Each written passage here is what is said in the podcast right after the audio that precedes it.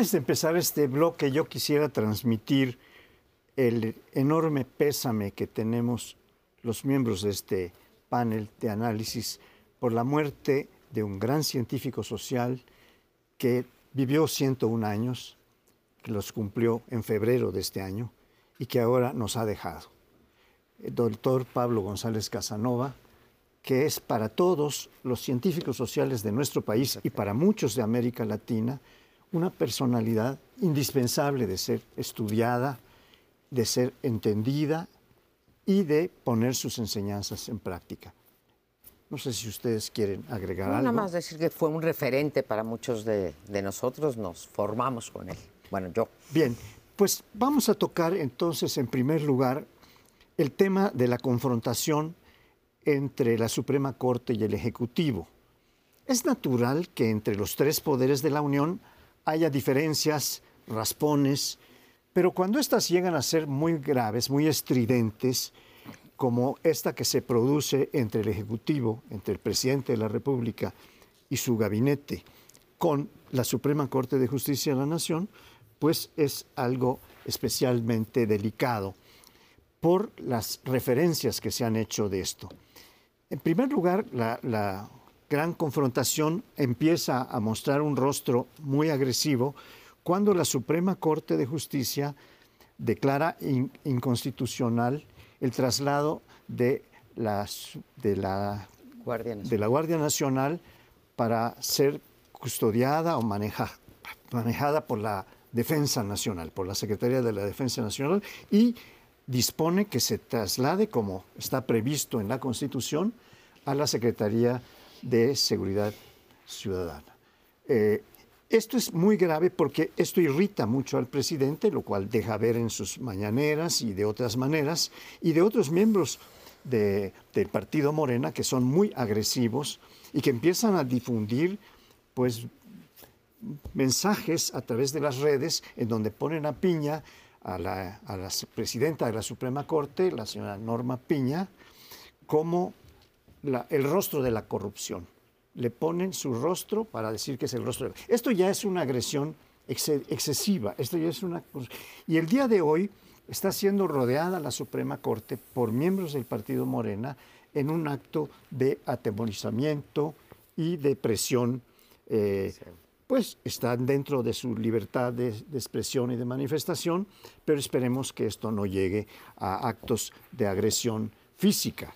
Eh, yo creo que la parte más delicada es lo que dijo el viernes el presidente, ¿no? Esta idea de no les tomen ni la llamada a los ministros porque la ministra Piña le sugirió a la secretaria Rosa Isela una serie de cosas que el presidente consideró inapropiadas, incluso como si le estuviese efectivamente planteando algo indebido de tú tranquila, tú te vas a quedar con el mando, como si no supiera Rosa Isela todo eso. Pero bueno, el presidente lo narró, yo no sé si con la referencia de Rosa Isela solamente o él tenía algún informante más en esa reunión, pero digo que parece el libro de Anabel Hernández, ¿no? Esto, el presidente te cuenta lo que ocurrió ahí, entonces sí. hay una especie como de, de, de situación tensa que él deduce que es inconveniente. Y la verdad es que visto en eh, clave constitucional parece desproporcionado el arranque presidencial, porque él mismo dijo, acepto la, en este caso lo que la Suprema Corte ha dictaminado por ocho votos e incluso doy una solución perfectamente constitucional y democrática.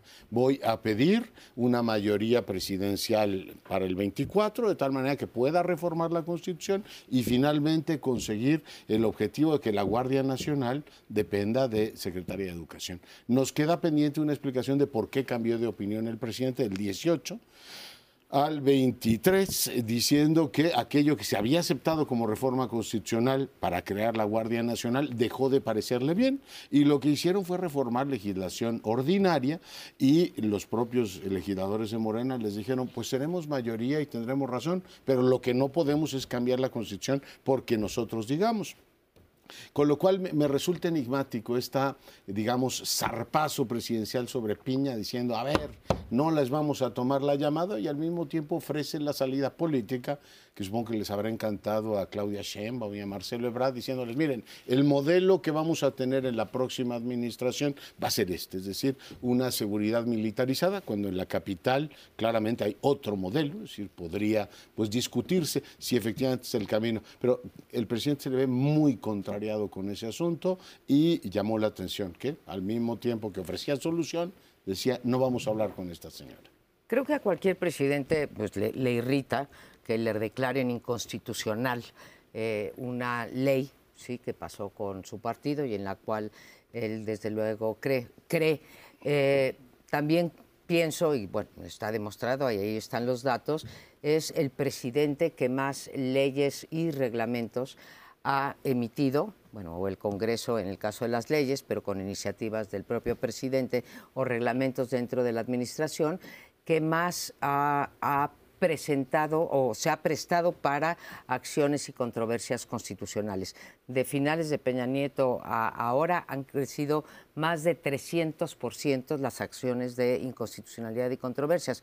Esto quiere decir que tenemos un poder ejecutivo, un programa de gobierno eh, o un proyecto de eh, judicial, subyúdice o judicializado.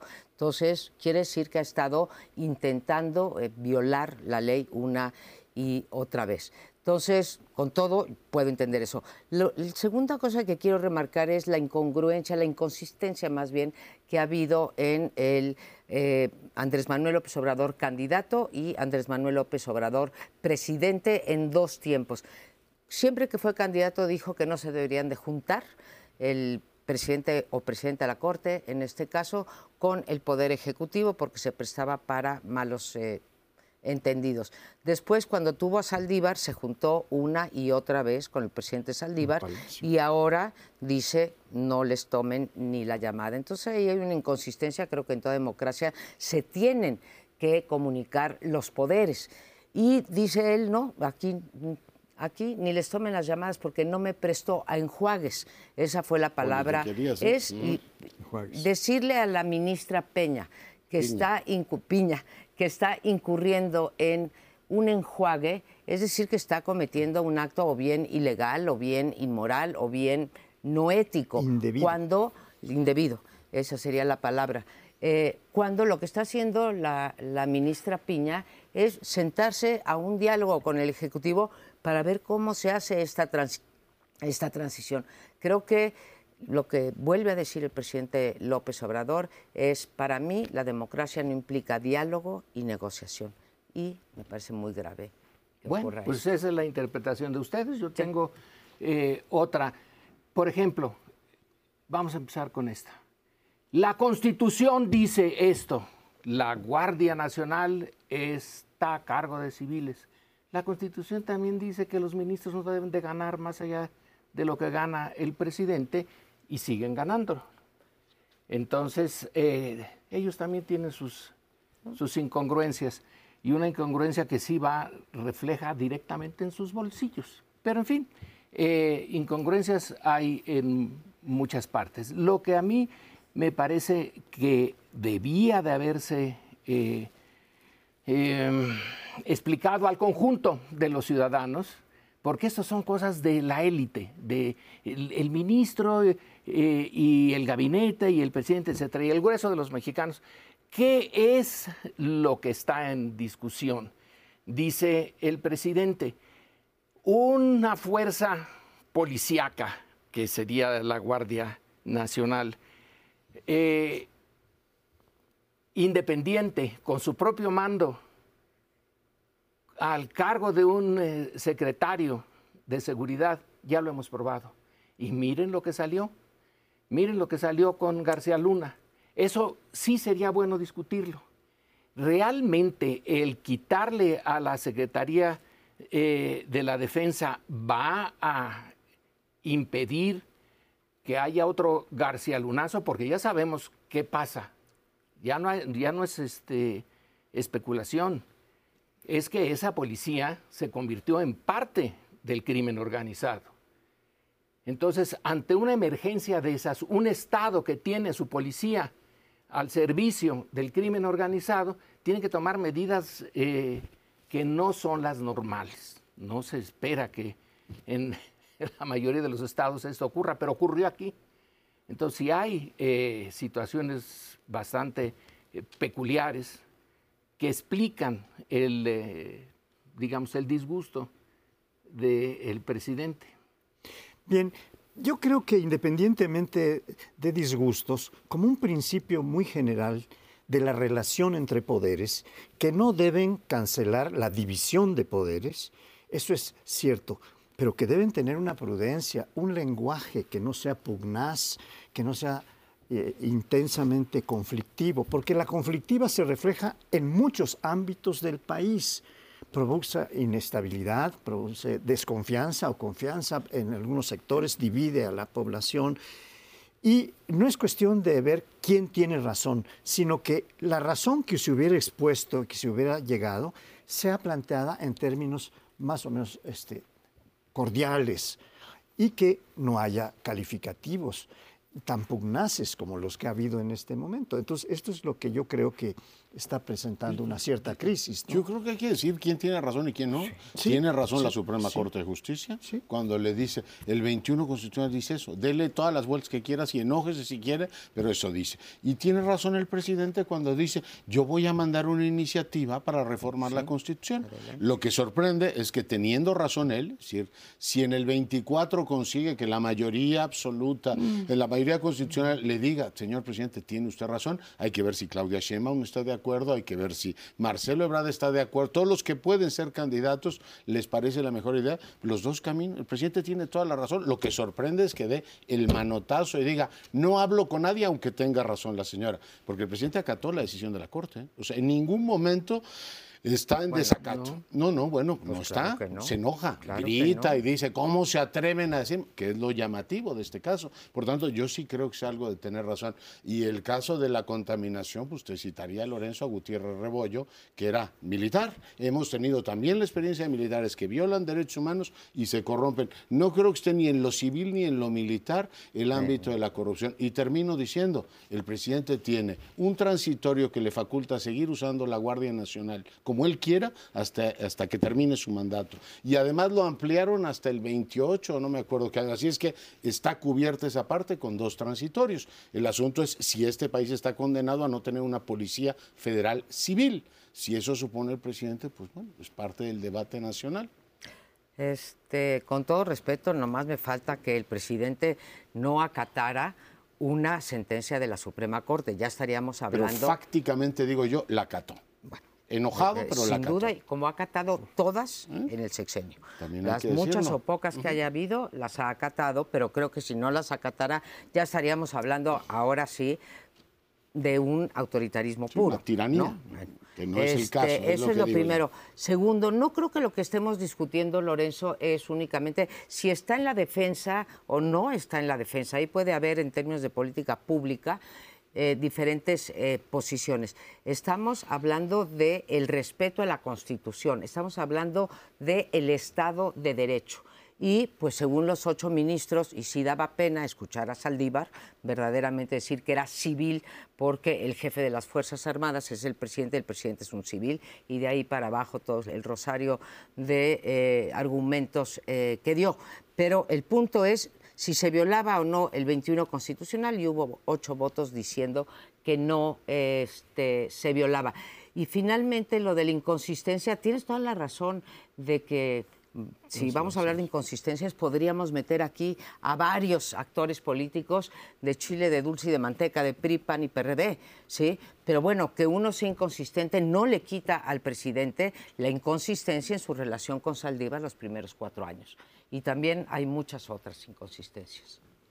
Lo de Gutiérrez Rebollo, que eh, yo no dije que los militares fueran distintos, es la estructura en donde se encuentran. Y Gutiérrez Rebollo, cuando fue nombrado zar de la, lucha contra el narcotráfico, lo quitaron de la Secretaría de Defensa. No estaba adentro. Lo que se está discutiendo es el entorno en el que se va a tener a la Guardia Nacional. Pero en fin, cada quien, cada quien su opinión. cada cual. Pues sí, este es un tema que desafortunadamente vamos a tener que seguir tratando porque hay muchas consecuencias de esta pugna entre poderes. y nos vamos a un siguiente bloque. Un momento.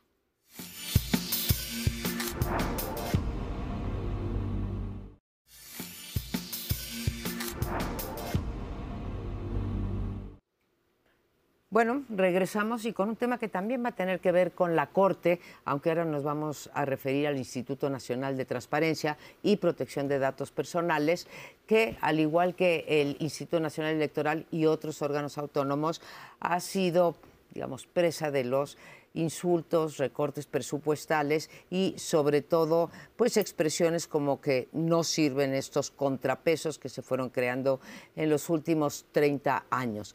Y ya ahorita no tenemos problema con el INE, salieron Lorenzo Córdoba y Ciro Murayama y eso bajó este, bastante el, clima este, eh, tan de confrontación.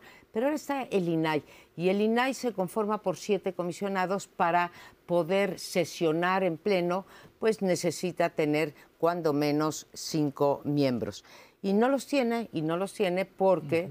Eh, los senadores en este caso han faltado a su obligación constitucional de nombrarlos de forma tal que resulta que una buena vía para anular básicamente el poder del Instituto Nacional de Transparencia es no dejarlo operar a través de no tener nombrados a los comisionados.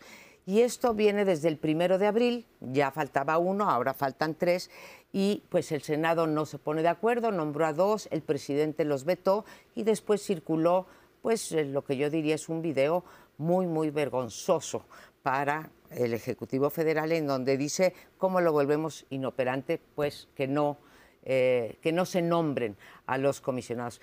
Yo quiero cerrar poniendo tres temas eh, sobre la mesa con respecto al INAI.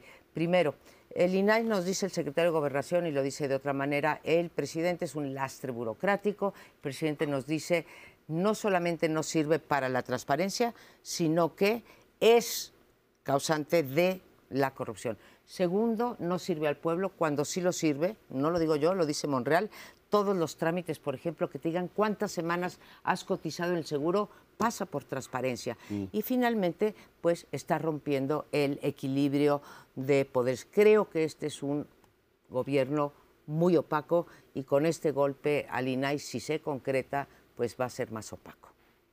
Yo creo que la relación entre el Ejecutivo y el Legislativo ahora sí está francamente fragmentada. Si a los ministros de la Suprema Corte les ordenó no tomar la llamada, los senadores les han dicho qué hacer y les dijo a unos de ellos, no vamos a integrar ese órgano, a pesar de que en teoría, digo, visto desde una lógica impersonal, pues es obligación del Senado integrar los órganos autónomos del Estado. Y va a decir, oiga, intégrenlos con la mayoría que tienen, como acaban de usar en el, en el caso del INE, y pusieron gente cercano a ellos, es la nueva mayoría, bueno, sí, pero intégrelos. Es decir, podrían tener de toda la lista de, los, de la gente que tiene el INAI, gente cercana a ellos, ¿no? O que les inspirara confianza, o que tuvieran las cualidades que la mayoría considerara. Por tanto, Resulta así, igual que en el caso de la Suprema Corte, una especie de, salida de tono. Decir, oiga, pues no es una cuestión de lo que usted opine o lo no opine. O sea, la Constitución dice esto, que se tiene que integrar un órgano y que para sesionar necesita tener cinco. Ahora le falta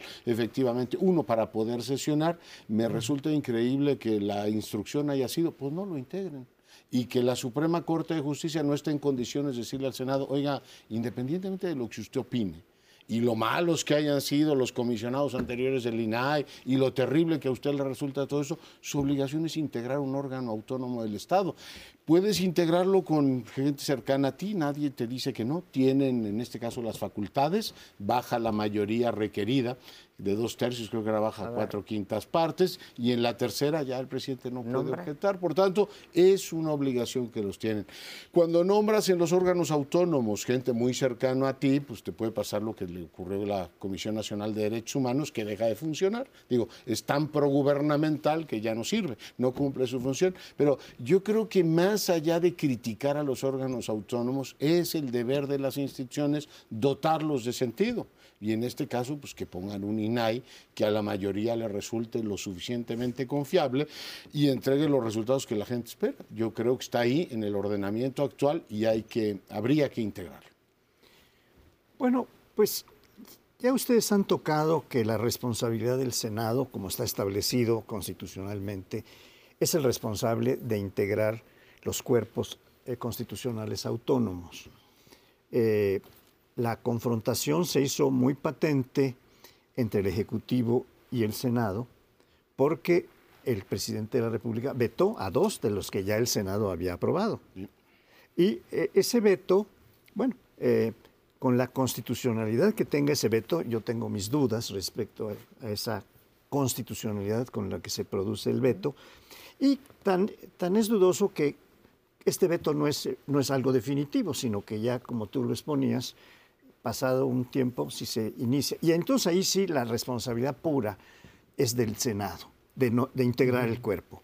Pero independientemente de lo que opine o deje de opinar el presidente de la República, independientemente de eso. Pero se ha denunciado en los últimos días muy claramente por varios actores políticos del Senado mismo que el Senado está no, no está siendo gobernado, no está siendo atendido y las obligaciones que tiene no pueden ser conducidas para ser cumplidas estas obligaciones, estas responsabilidades, porque pues dentro de Morena hay una división feroz, donde el coordinador tiene la menor parte de los senadores que lo apoyan. Entonces estamos en medio de contradicciones brutales, dentro y fuera del Senado. Dentro y fuera del Ejecutivo. Ahora, eh, esta sí es una pregunta y de buena fe, ¿eh? porque hay otras que son de mala fe. Pero esta. A mí todos me han parecido muy No asumas la mala fe. Este, eh, hay países que funcionan sin INAIS eh, y funcionan muy nice, sin eh, ninguna, ningún órgano que tenga que estar diciéndoles esto sí, esto no, sino que ya sus instituciones automáticamente eh, informan lo que se les pide. Yo conozco de los Estados Unidos pues sus archivos y no hay necesidad de, nada, es, bien clarito. A partir de tal fecha se abre.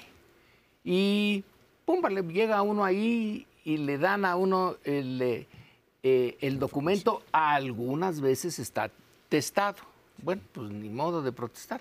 Eh, pero la corriente de información se hace sin un órgano especializado, mm. sin una burocracia que desde la óptica del presidente a lo mejor está mal, pero sí se llenó de gentes del antiguo de la antigua forma de gobernar a México y por eso no le gusta. Pero la pregunta es, ¿realmente se necesita? Es más o menos como el avión presidencial. ¿Realmente se necesitaba esa armas eh, tan grandote o se podía hacer uno más chiquito? La obligación del gobierno es informar, informar a, su, a los ciudadanos. Solamente en el caso muy especial de que la defensa de México frente al exterior se vea amenazada. Ahí mm. sí, esa información no hay que darla. Pero en el común de la información que el INAI da es una información normal. Eh, no, no veo eh, por qué tenemos que tener esa estructura. La tenemos, eso sí. Bajo ese argumento tienes razón, en Estados Unidos depende del Departamento de Justicia y tú a quien, a quien le pides información cuando no está disponible públicamente es al Departamento de Justicia que depende de, eh, del Ejecutivo, ¿no?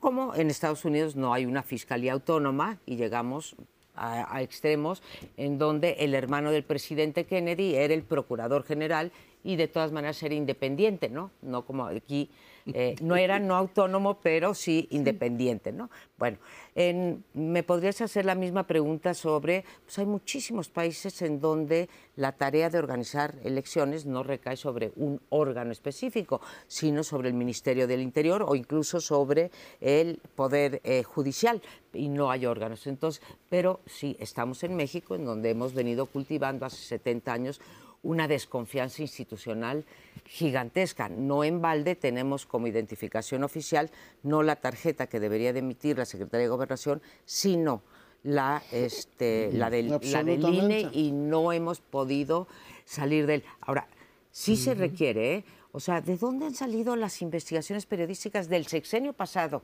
y de este? Si no ha sido del Instituto. Pero la, mejor forma de demostrar que el INAI no sirviera es que el, Ejecutivo dijera, aquí está la contabilidad, todo lo que me han pedido está ahí desde cuando me internaron a mí en un hospital hasta los viajes del general Sandoval. Mire, yo se los informé. Nos hemos enterado por guacamayas o porque el INAI le dice, tiene que hacer público eso, no me acuerdo ahora la cifra, pero la publicó el Universal, el porcentaje de respuestas del Ejecutivo diciendo, no tenemos información sobre este particular, es espectacular. Por tanto, sí podrían extinguir el INAI, pero con buen ejemplo, con buena fe, diciendo, aquí está todo, mire, ¿qué quiere usted saber de mí? Lo que usted quiera lo sabe. Un gobierno bien ordenado y con una ley de archivos, por supuesto pues. que no requeriría INAI, pero esta pues nos ha ocultado absolutamente todo. Y estoy de acuerdo contigo lo del avión, ya se demostró, hoy el avión, el presidente usa aviones oficiales, ya olvidó un poco esta práctica de ir en aviones comerciales y viaja sin necesidad de tener el TP-01 que ya lo vendimos a, no sé qué, a Tajikistán. O sea, estoy completamente de acuerdo. Pero una buena forma de prescindir del INAI es demostrando que tienes un gobierno que funciona al centavo. ¿Ya para qué queremos un órgano así? Si lo que usted quiere saber se entera.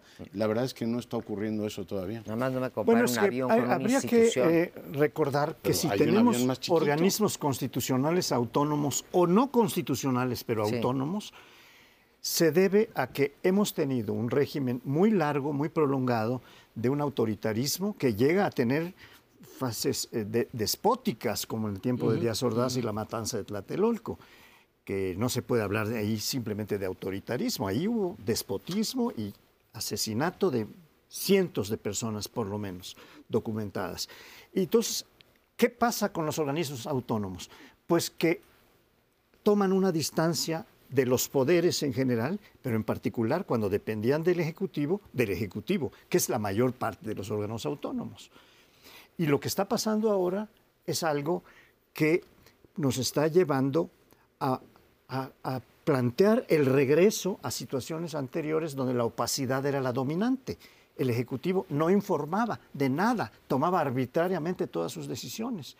Y cuando es puesto de cara a la gente la información de por qué no está actuando, entonces mm. se dice, no, este organismo no sirve, lo puede realizar todo la Secretaría de la Función Pública y otras, y esto es muy grave en este momento. Yo nada más cerraría recordando que realmente la transparencia, el acceso a la información es la base para que pueda haber una rendición de cuentas de un gobierno. Sin ella no hay manera de saber cómo y en dónde gasta el dinero, por ejemplo, el gobierno. Así que sí es una necesidad para poder vigilar los actos, no solo del Ejecutivo, ¿eh? de los, tres, poderes. Y bueno, pues el, señor presidente no es amigo de la transparencia. Se han, han desaparecido, están desactualizadas 70% de las bases de datos que teníamos antes. Con esto nos vamos y vamos al tercer bloque.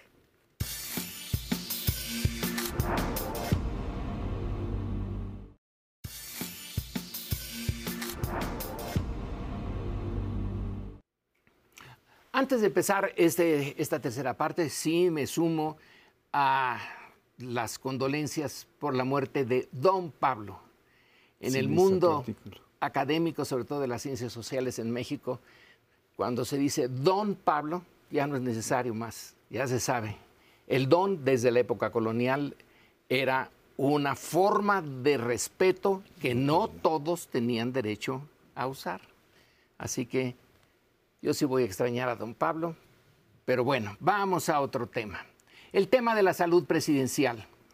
En fin, eh, es una, digamos, una frase que se ha usado un montón de veces y quizá siempre o casi siempre con razón. Nadie es indispensable en este mundo. Eh, pero hay momentos, circunstancias en las cuales sí se es indispensable.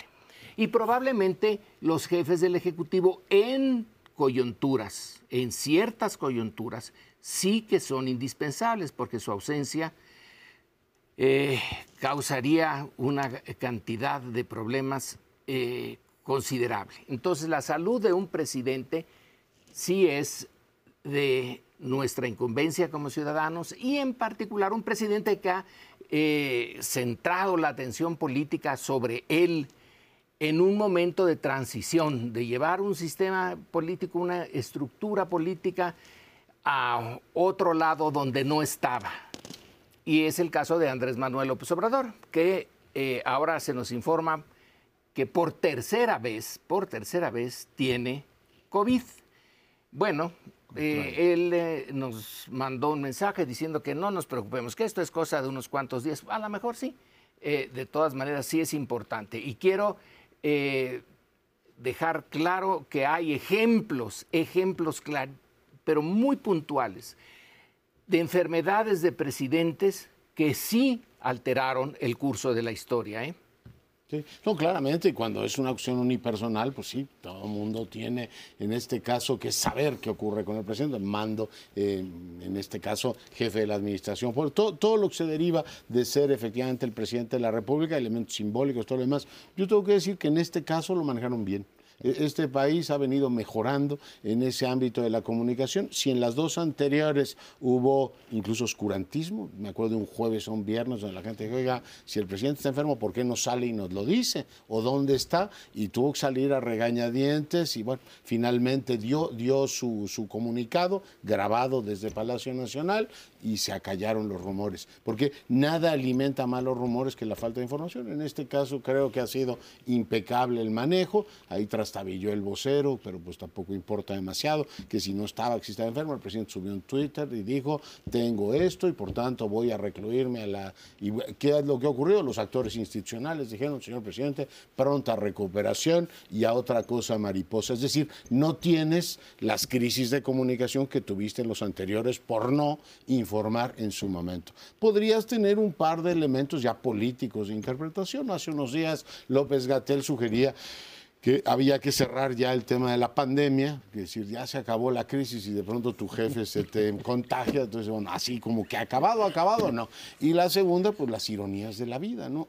querían acabar la pandemia y tienes al presidente contagiado por tres ocasiones y sigue esperando la vacuna patria. Y dirá, ¿y cuándo llega la patria? ¿Cuándo llega la ciencia nacional? Esta que ahora va a discutirse en los próximos días. Si quieres una ciencia nacional, entonces, si, puede ser nacional combinada con multinacional, es casi mejor para que el presidente esté apropiadamente vacunado. Pero digo, más allá de esas dos ironías terribles del destino, de usted quiere acabar la pandemia y se nos enfermó el jefe, y la segunda es, señora, ¿y la vacuna nacional dónde está? Pues fíjese que todavía no la podemos aplicar, pero seguramente los tratamientos occidentales que vienen de las multinacionales no serán muy funcionales. Pero bueno, por, lo demás, pronta recuperación al presidente y yo también lamento la partida de don Pablo González Casanova. Yo sí quiero empezar diciendo que pronta recuperación eh, al presidente, que no sea nada más que un COVID, además atenuado, debilitado, porque ya cuando te da la tercera vez, y en general como está dando ahora, es cada vez más atenuado, así que eh, esperemos que el secretario de Gobernación tenga eh, razón y en dos o tres días, como dijo esta mañanera, esté de vuelta en sus funciones, de verdad, de corazón, pronta recuperación. segundo, que lo ha manejado, creo que tiene razón eh, eh, Leonardo, bueno, Lorenzo, que se ha manejado muy bien comunicacionalmente. Eh, ayer, en cuanto se destantearon las redes, sí estuvo pues, hasta la una, una y media de la mañana con esto. A mí me dio gusto esta mañana leer las primeras planas de los diarios de circulación nacional y nadie trae, digamos, la, nadie está incitando a la especulación, todos reportan que el señor tuvo COVID. Incluso lo que supimos ayer por parte del diario de Yucatán era una nota diciendo que en efecto se había desvanecido, cómo se habían comportado los militares y que había sido trasladado para acá, pero no más allá. Era de verdad una nota relatando cómo se eh, fueron los hechos. Entonces, creo que hubo responsabilidad por parte eh, de los medios. No conozco a ningún analista serio que haya salido a, este, alimentar esta idea y francamente eh, lo celebro. Ha estado muchas veces en el, debate público nacional e internacional cómo tratar los datos personales de la salud del presidente. Hay algunos países que tienen las leyes sobre cómo tratarlos, pero tenemos que ser honestos, nunca sabemos a cabalidad ¿sí? más que pasados 25 años en el caso de Estados Unidos o 15 o los que dicten eh, las leyes, a pesar de tener esas leyes, eh, siempre se ha reservado mm. la, el estado de salud. Así que creo que no es una cosa que pudiésemos eh, resolver por ese lado, Pauli. Sí, la importancia del presidente en nuestro sistema político es de tal magnitud que cualquier cosa que afecte su salud, su estabilidad emocional, mental, etcétera, pues trae eh, aparejada una especulación. Aquí el problema que a mí me resulta una gran incógnita es que en las dos primeras veces que el presidente contrajo COVID, al día siguiente apareció en una eh, distante comunicación, ¿verdad? Y en esta ocasión no ha aparecido. En esta ocasión simplemente se mandó un tuit, pero un tuit lo puede poner cualquiera, cualquiera que tenga acceso a la cuenta de tuit. Y si el presidente no estaba en condiciones, como va por la especulación, de hacerlo, se lo puede haber encargado a un ayudante, a una esposa o lo que sea. Y ese tuit no es suficiente. Tan no es suficiente que el presidente aparecía las, las primeras dos veces eh, pues, eh, con tono de enfermo, estoy guardando cama, estoy guardando un aislamiento como se debe. Pero en esta ocasión no hemos tenido ninguna información al respecto. Y esto pues me tiene a mí con la interrogante de qué pasa si en unos días no regresa el presidente, la especulación va a aumentar. Eso es absolutamente, yo creo que se puede asegurar con, con claridad. Y esto de los dos o tres días, si se prolonga, eh, tampoco puede prolongarse ad eternum, porque el secretario de Gobernación puede entrar por un tiempo limitado. Esto gracias a una reforma que se hizo del artículo 84, en donde no se prevía nada de esto. Se parecía que los, presidentes eran eternos y de principio a fin. Inmortales. Y esto, inmortales, sí, eternos por inmortales, está bien. Bueno, pues esto es lo que yo quisiera comentar. Eh, está bien eh, tu comentario porque es una manera de este grupo de mandar uno de los tantos mensajes, es decir, se necesita que lo veamos, necesitamos como Santo Tomás, hasta no ver y, tentar las heridas del Señor, hasta entonces se lo, se lo creyó. Ejemplos de la importancia del presidente y su salud hay muchas. A mí eh, me vienen y rápidamente eh, por lo menos dos en los Estados Unidos. El presidente Wilson, cuando estaban eh, negociando el acuerdo de Versalles después de la Primera Guerra Mundial, probablemente tuvo influenza. Eh, y de ahí ya no se recuperó. Su esposa fue la que tomó eh, el mando político y un miembro del gabinete. Pero Wilson, si hubiera sido, si hubiera estado bien, probablemente el acuerdo de Versalles hubiera sido distinto y no hubiera sido tan brutal con Alemania. Y si no es tan brutal con Alemania, pudiera haber sido que no estallara la Segunda Guerra Mundial.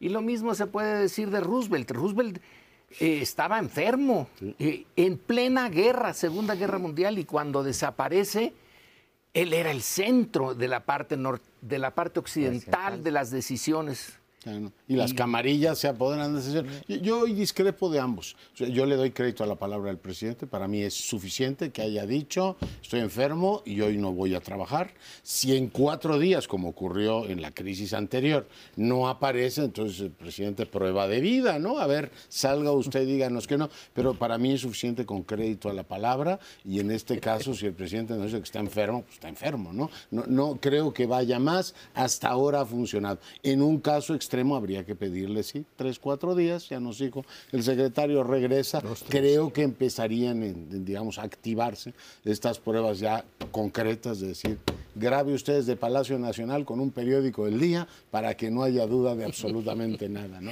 Pero yo, yo hoy creo que es suficiente para mí también, no me gusta especular ni tengo por qué dudar de eso y yo daría hasta más plazo, digamos, puede estar fuera una semana. Recuerden ustedes a Fox cuando lo operaron de la espalda, ahí está, se nos informó, está en el hospital, no sé qué. Peña Nieto cuando tuvo un nódulo y lo tuvieron que operar, que entonces, fíjate, Andrés Manuel sí pidió que se diera el parte médico completo de los datos de, Peña Nieto, pero creo que por salud, ¿no? Peña Nieto los nódulos, ah, ah, pero este, creo que por la salud pública debemos de evitar la especulación. Yo espero que el lunes no tengamos que retomar mm. el tema y esté el presidente en donde tiene que estar. Bueno, pues el tiempo, el tiempo se nos vino encima y tenemos que eh, terminar esto, pero sí, el, lunes siguiente le podemos dar un, un pedacito a esto.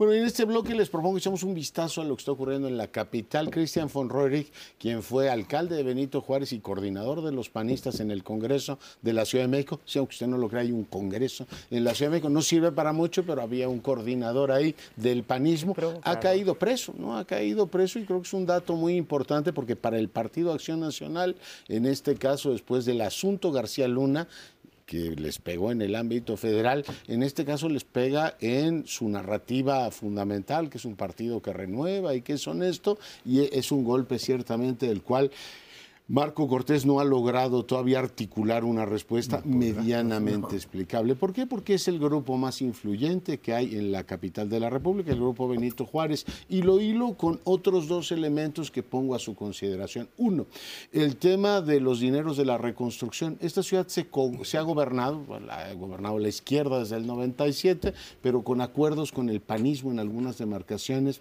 algunos de ellos francamente turbios. Tres diputados, uno de ellos es el actual coordinador de los panistas en la Cámara Federal. Esa sí funciona, un poquito mejor que la otra. Eh, pero eh, estaba ahí, estaba Leonel Luna, que falleció, y estaba el este diputado chileno de la mayoría que apareció es de PRD y después de Morena, ahora me viene el nombre. Que Toledo? Toledo? Toledo, Mauricio Toledo. Ellos se repartieron el dinero de la reconstrucción. Y ese expediente sigue pendiente en esta capital. O sea, todo el dinero de la reconstrucción se evaporó en un acuerdo tripartidista de un poquito para acá y un poquito para allá y seguimos sin tenerlo claro. Y el último es, yo celebro que el gobierno de la capital esté poniendo una lupa, se supone que tiene una fiscalía autónoma, pero es el gobierno de la capital en las irregularidades de los panistas pero le podrían echar un vistazo a lo que ocurre en prácticamente todas las demarcaciones de la capital y el vínculo entre poder político y cárteles inmobiliarios en la capital ha sido escandaloso. Por tanto, ahora hay una motivación política que deja al PAN muy mal parado, pero yo supongo que muchas otras demarcaciones no, en este caso resistirían un análisis. Pero en este caso es Acción Nacional la que está con toda razón en el banquillo de los acusados. Sí, yo incluso le hubiera este puesto a Ah, vas, vas, vas, vas, Pauli. Yo creo que con este hachazo que representa la detención de Christopher von Roerich, lo dijiste muy eh, bien. Eh, es un golpe del que Acción Nacional difícilmente se va a, reponer. No es el primero, ni el más grande. El más grande es el de García Luna. E, ese es el grandototote, pues, porque fue sostenido por dos sexenios panistas en una posición muy importante, crecientemente importante y está totalmente comprobado y condenado por un juez de los Estados Unidos su cinco, delitos. Ser, eh, digo, va a recibir la pena que representa haber violado la ley y haber cometido cinco delitos, entre ellos la organización eh, del crimen organizado, es decir, formar parte de, una, de la organización del crimen organizado.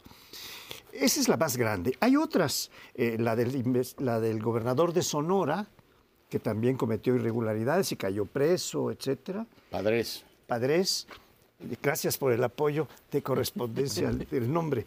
Amor con amor se paga. Bueno, pero estamos en un momento en que Acción Nacional es el eje fundamental en torno del cual gira por su fuerza, por haberse pronunciado como ser el partido ético por excelencia, el que no se corrompe, el que es para el servicio público. Y esto pues ha quedado ahora por los suelos. Bueno, ahora ya tenemos dos partidos éticos, el PAN por un lado y ahora Morena que tampoco da, pero el tema es yo le hubiera puesto a este bloque en todos lados se cuecen habas. Es escandaloso lo que ha pasado, porque además es escandaloso porque muchos lo, lo denunciamos desde el sexenio pasado, eh, o sea, todavía con Peña Nieto en la presidencia, denunciamos lo que estaba ocurriendo con el cártel inmobiliario. Y cuando se nombró a el señor este como coordinador de los diputados del Congreso, de la Cámara de Diputados del. Congreso De de la Unión. No, no, no. De federal, sí, la, tema. federal, sí, se volvió a sacar esta investigación diciendo, a ver, señores, a quienes ustedes están Ah, pretendiendo Romero, nombrar como coordinador Que es el jefe de la de todos bancada parlamentaria tiene estos delitos Pendientes. que han sido probados por eh, diferentes eh, investigaciones eh, periodísticas, entre otras unas de mexicanos contra la corrupción. Con todo está nombrado y ahí está al frente y ahora pues pescan ese tipo con todas las pruebas en la mano y me parece muy importante porque revela además el contubernio. Pensamos que siempre la, la corrupción es un problema de los funcionarios públicos, pero es un problema de oferta y demanda. Aquí hay privados y hay funcionarios, en este caso del PAN, que están tratando de ganar la próxima elección. Les viene en un momento, a, digamos, a Juntos Hacemos Historia, le viene muy bien este, este golpe, pero ahí están las pruebas y debe de procesarse. A ver si el PAN aprende también a saber nombrar a los funcionarios, porque tienen por ahí un flanco muy débil rumbo al 2024. El PAN me sorprende porque, bueno, nunca me he sentido afín al PAN, pero sí a su visión eh, clase media, católicos, gente de bien, eh, honrados, honrados, que ganaban el pan con el eh, sudor de su bufete De su y de su oficina, eh, siempre clase media, ¿no? Sí. O media alta. No tenía necesidad de andar robando. Y Gómez Morín es, eh, es un ejemplo fantástico. Él considera que va mal el nuevo régimen revolucionario, crea su partido en contra de toda la lógica. Se va eh, eh, sabiendo que no va a poder ganar, pero que tiene una obligación moral de presentar una alternativa a lo que sería el PRI. Eh, bueno, era el PRM, ¿verdad? En ese Sí. momento, en 39. Es su obligación, es su obligación como mexicano, como ciudadano, como cristiano, como abogado. Tiene una raíz ética muy interesante. No la comparto, pero bueno, eso es independiente. ¿Cómo se vino a transformar en esto que tenemos eh, ahora? Por eso no me extraña la salida de panistas eh, de viejo cuño que dijeron, no, pues ya, esto, esto ya, ya es otra cosa y se, se fueron. Pero los que vinieron no son panistas realmente, son oportunistas. Yo creo que está más que acreditado. Digo, sí. el diputado de los Mochis era el coordinador de los diputados Sí. Villarreal. Digo, tienen una larga historia. Y había otro que extorsionaba desde allá en Nuevo León, que en cajas de zapatos les daban. En esa época era Madero el presidente de- del PAN. Le decía, "Ahor- ahórrenos por lo menos las clases de ética. ¿no? Como les digo ya a Morena, ahórrenos las clases de ética. Son políticos como cualquier otro, ahórrenos las clases de ética y de dejar de, de presentarse como lo que son. Pero yo creo que en el tema central, también un asunto que tiene que ver con la memoria. O sea, hay que recordar ese PAN y todas las trapacerías que ha hecho sus distintos gobiernos. Aquello de que nos callábamos como momias con la corrupción de otros sexenios, ese dinero de la reconstrucción en la época de Mancera, por no haberse callado como momias, entre otras ganó Morena. Ahora se les olvida todo y dicen que la corrupción solo se denuncia ahora. Volvemos al tema de la transparencia. Rinda cuentas. ¿Dónde está el vínculo de los alcaldes morenistas? Me encantaría saber el de Chiguil, la forma en que han administrado distintas entidades, distintas demarcaciones. y si todos los titulares de Sedubi que ha tenido la izquierda pasarían la prueba del polígrafo. Tengo la impresión de que el tema no es panista, priista o morenista o perredista, sino el negocio inmobiliario voraz que sigue habiendo en la ciudad. Voy, bueno, y en efecto, o sea, a mí me da gusto que se vaya a llevar y espero que sea un proceso eh, conforme al Estado de Derecho, como también lo hubiese querido en el, lo hubiese querido en el caso de Pío López Obrador o en el caso de Alejandro Moreno cuando se descubrieron las cuestiones de eh, Campeche. Realmente no importa qué partido. Ahora, cuando tú te preguntas por qué, qué le pasó al PAN, pues es que llegó al poder, ¿no? Y llegó al poder, pues primero por el lado, eh, como siempre, municipalista, después estatal, y cuando llega al poder federal, pues donde ahí donde en cofre abierto, el justo peca, y entonces empezó a ser parte de ese reparto del pastel que se lo repartían muy bien entre el PAN, PRI, PRD, siempre con mucho más eh, del lado del partido gobernante, pero es, a ver... Yo creo que este, tienes razón y que en este caso ha tenido plena razón Lord Acton, que dijo, todo Poder poder, corrompe". tiende a corromper. No dice corrompe, dice tends to, co- to corrupt. Y ahora estamos viéndolo. Cuando se usa el poder tan prolongadamente como en la Benito Juárez, bueno, pues se corrompen y se corrompen por generaciones. Pues ahí, ahí está el tema del cártel inmobiliario. Con esto nos vamos. Nos vemos aquí la semana próxima.